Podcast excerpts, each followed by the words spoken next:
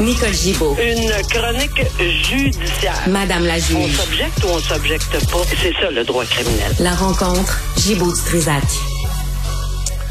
Nicole, bonjour.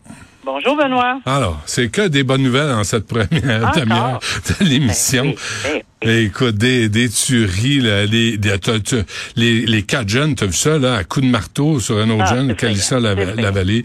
Euh, J'espère qu'il y aura justice euh, à un moment donné. Euh, et il y a ce néo-nazi montréalais qui a été déclaré coupable. Oui, puis euh, c'est un dossier, il y a eu plein de revers dans ce dossier-là. Incroyable. C'est vraiment, là, c'était. Euh, assister à ce procès-là, ça a été, pas, moi personnellement, mais je le suivais, là.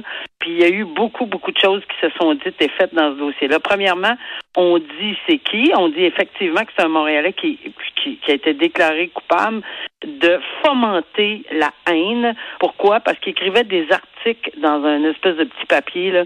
Euh, mais il en a écrit plusieurs articles, puis il semblait effectivement euh, déclarer que bon le génocide ou en fait ce qui est arrivé aux Juifs euh, pendant la guerre, bon regarde, ça, ça peut être très exagéré. Il y avait des propos épouvantables, des satires, des photos euh, ou des, des espèces de dessins où on montrait un, un- une personne na- néo-nazie un petit sourire qui était posé sur le bouton pour la chambre à gaz, puis euh, il semblait euh, avoir euh, beaucoup de plaisir à le faire. C'est, c'est vraiment, vraiment terrible là, que de, de, de, lire, mais lui, sa défense, c'était, ben non, c'est de la satire.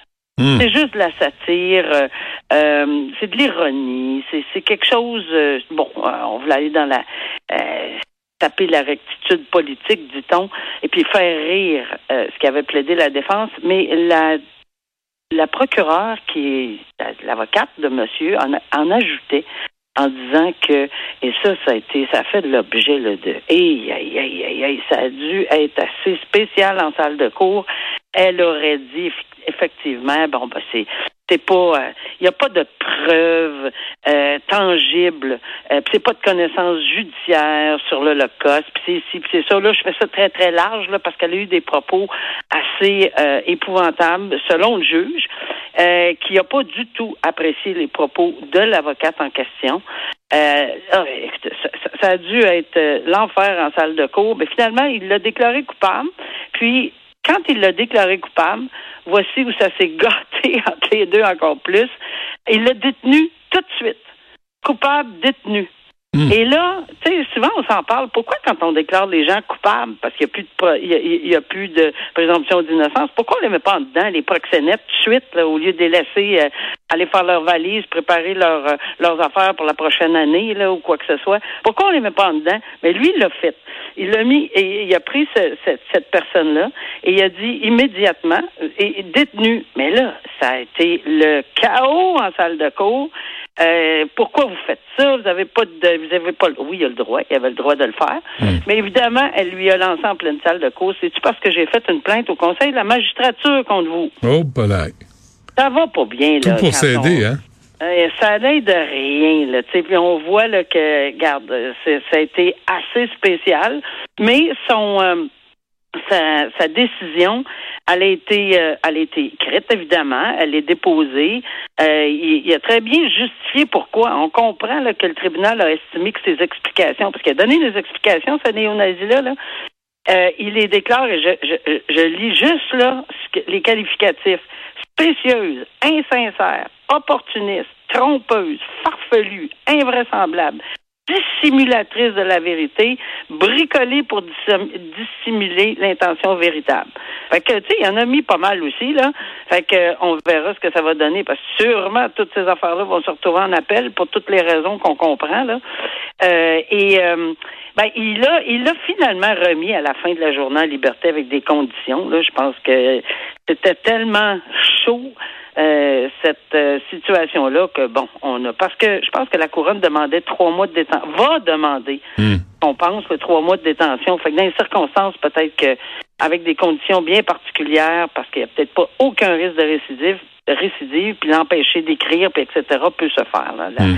La remise en liberté. Alors voilà euh, une belle séance en salle de cours euh, qui s'est passée sur ce dossier-là. Et, quand même, hein, tu sais, euh, 1939, 1945, il me semble que toute la question là des euh, euh de, de l'Holocauste et les Ben oui. Juifs, les communistes, les homosexuels, les, tu sais, tout ça là, c'est connu par les historiens. Ben, et, là, t'as un coin-coin qui vient dire le contraire, là, puis qui vient. Ben, C'est bien de le soulever, Benoît, parce que, tu sais, on parle de ce qui est connu, parce que comme juge, on, a- on ne peut pas euh, se documenter nous-mêmes, en- entre autres sur les internets, comme on parlait hier. Là, On Ouais. ne peut pas se documenter, puis ap- après ça, dire, ben, je connais ça.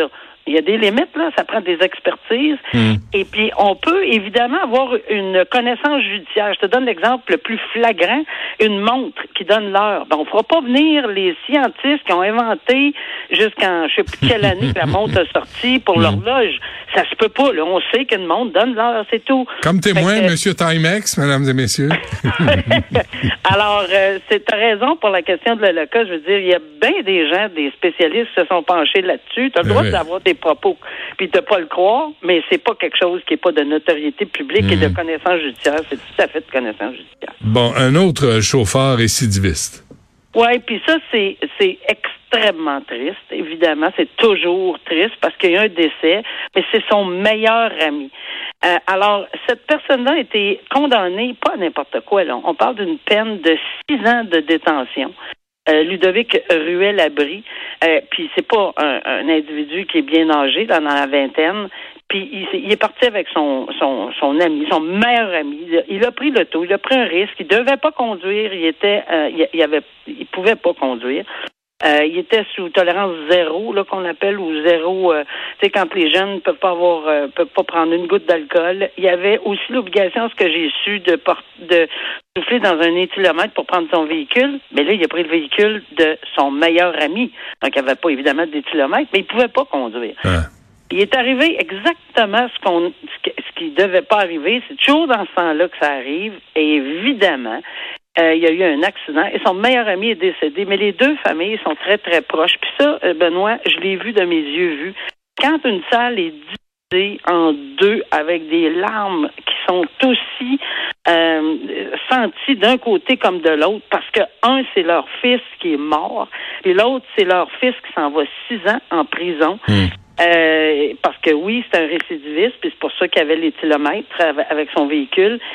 Mais et que le père de la victime dit, écoute mon gars, euh, dit à l'accusé, écoute, je, je vais être là euh, quand tu vas sortir, prends-toi en main, euh, on va, tu sais, euh, euh, c'est quelque chose. là. C'est c'est c'est tellement un beau geste aussi, mais on comprend pourquoi.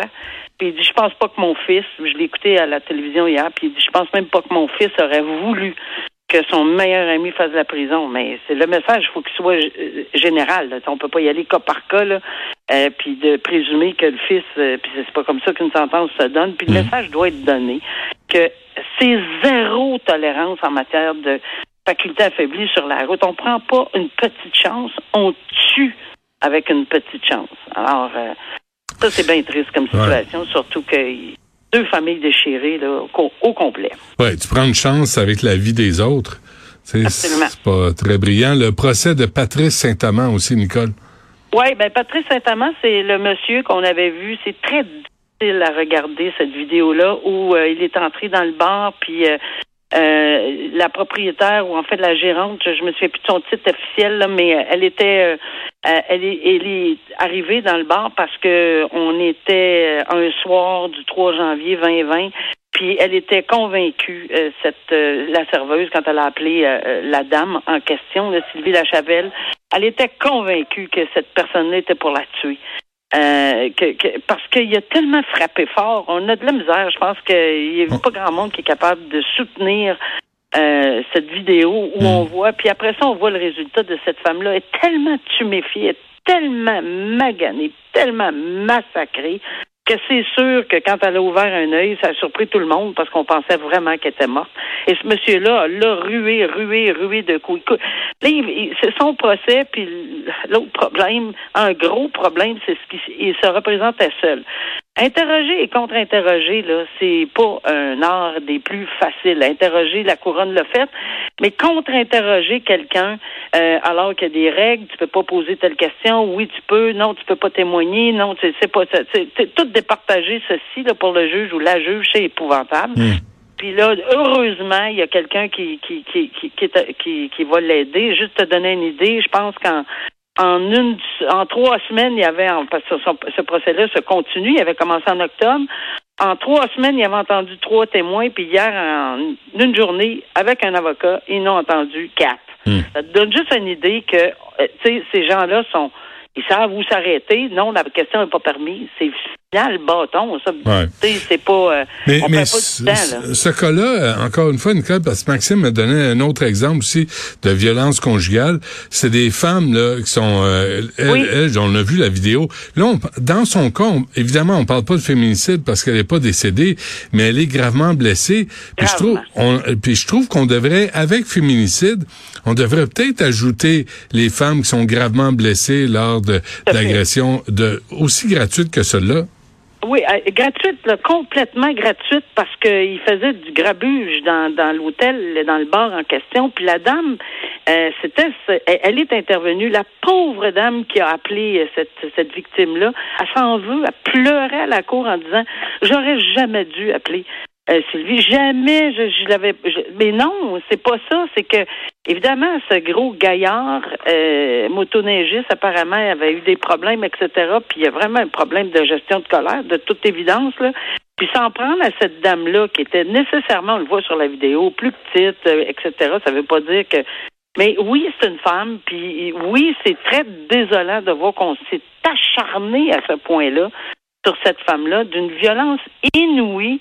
Puis euh, oui, c'est pas un féminicide. Dieu merci que c'est pas un mhm. féminicide. Mhm. Mais euh, je pense que vous avez raison de le souligner, qu'on devrait en parler de s'attaquer à des femmes, peu importe là, dans quelles circonstances. Euh, c'est vrai que, ça est un cas d'espèce parce qu'on peut avoir euh, des madames très, euh, tu sais, qui ont l'air d'une armoire à glace versus un, petit monsieur. C'est, c'est, c'est dans ce sens-là que aussi il faut faire attention. C'est pas nécessairement une équivalence là, mm-hmm. mais de, en règle générale, on voit souvent euh, en matière conjugale ou autre que et eh, mon Dieu, j'ai des flashs de, de dossiers dans ma tête qui me reviennent. Je vois encore les, les, les dames se faire tabasser.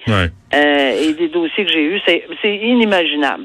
Les, ouais, parce que euh, Nicole, tu sais sûrement mieux que moi là, mais mais tu sais, une femme frappe un homme, là, tu me frappes là, moi je, tu sais, tu vas me faire mal là, parce que mais si je te frappe, moi je risque de t'envoyer à l'urgence.